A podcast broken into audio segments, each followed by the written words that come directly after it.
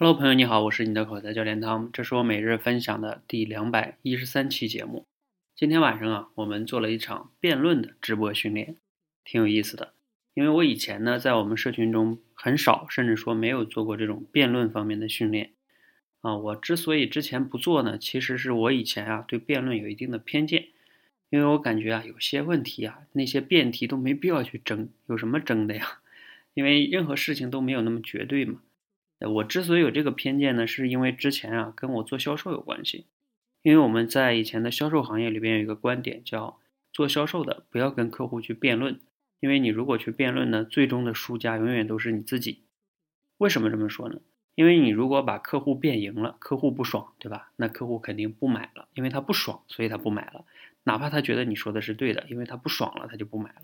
还有一个呢，是因为如果你辩输了，客户辩赢了。那，客户觉得他说的有道理，那一般的呢，他也不买了。所以呢，我们以前我就不太愿意去组织这个辩论啊。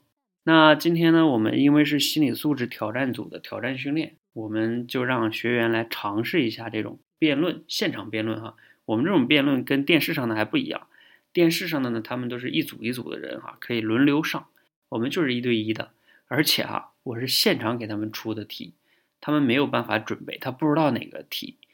他没有听过的，然后现场出，现场上来就讲，那肯定呢？为什么要这样呢？我就是让他们出丑的，因为我们是心理素质挑战嘛，就是让他出丑的，所以我不是期待着他们要讲的很好啊。但是呢，我觉得他们很多同学呢，今天还是表现的非常好的哈，很多时候这个讲的还是有理有据的，包括心理素质啊、口脑协调啊，证明我们这段时间这几个月对他们的训练还是非常有效果的。而且呢，他们很多同学还没有到我们第三关的思考力，也就是主题升华方面的训练。那我觉得，首先能，为他们点赞哈。今天因为完成了这个辩论之后啊，那我觉得我对这个辩论呢，还是有一些新的思考。就是说，辩论呢，在销售里边，我们确实是不建议大家去辩论。但是啊，在这个作为训练的话，其实它还是有价值的，因为。没有必要去在乎最终啊谁输谁赢，也不在乎彼此的正方跟反方是否真正认同你现在辩论这个观点。更重要的就是在于，不管你选了正方还是反方，像我今天就让他们一般就是女士优先先选的，然后另外一个人可能往往就是反方了。那他可能也并不认同他的观点，但是呢，他依然能为他的观点找到合适的切入点、论据。并且呢，能很好的阐述自己的观点，让自己的这种表达更有说服力。那我觉得这个是一个非常重要的能力哈。同时呢，在对方说完了对方的这种观点的时候，包括论据的时候，你能很快的抓到对方说话中的那些矛盾啊、漏洞啊，进行快速有效的这种有说服力的反击。这些能力综合在一起，其实真的是考验一个人的逻辑思维。头脑协调、心理素质等等等等，快速反应是吧？那这个训练能力来说，真的是不错的。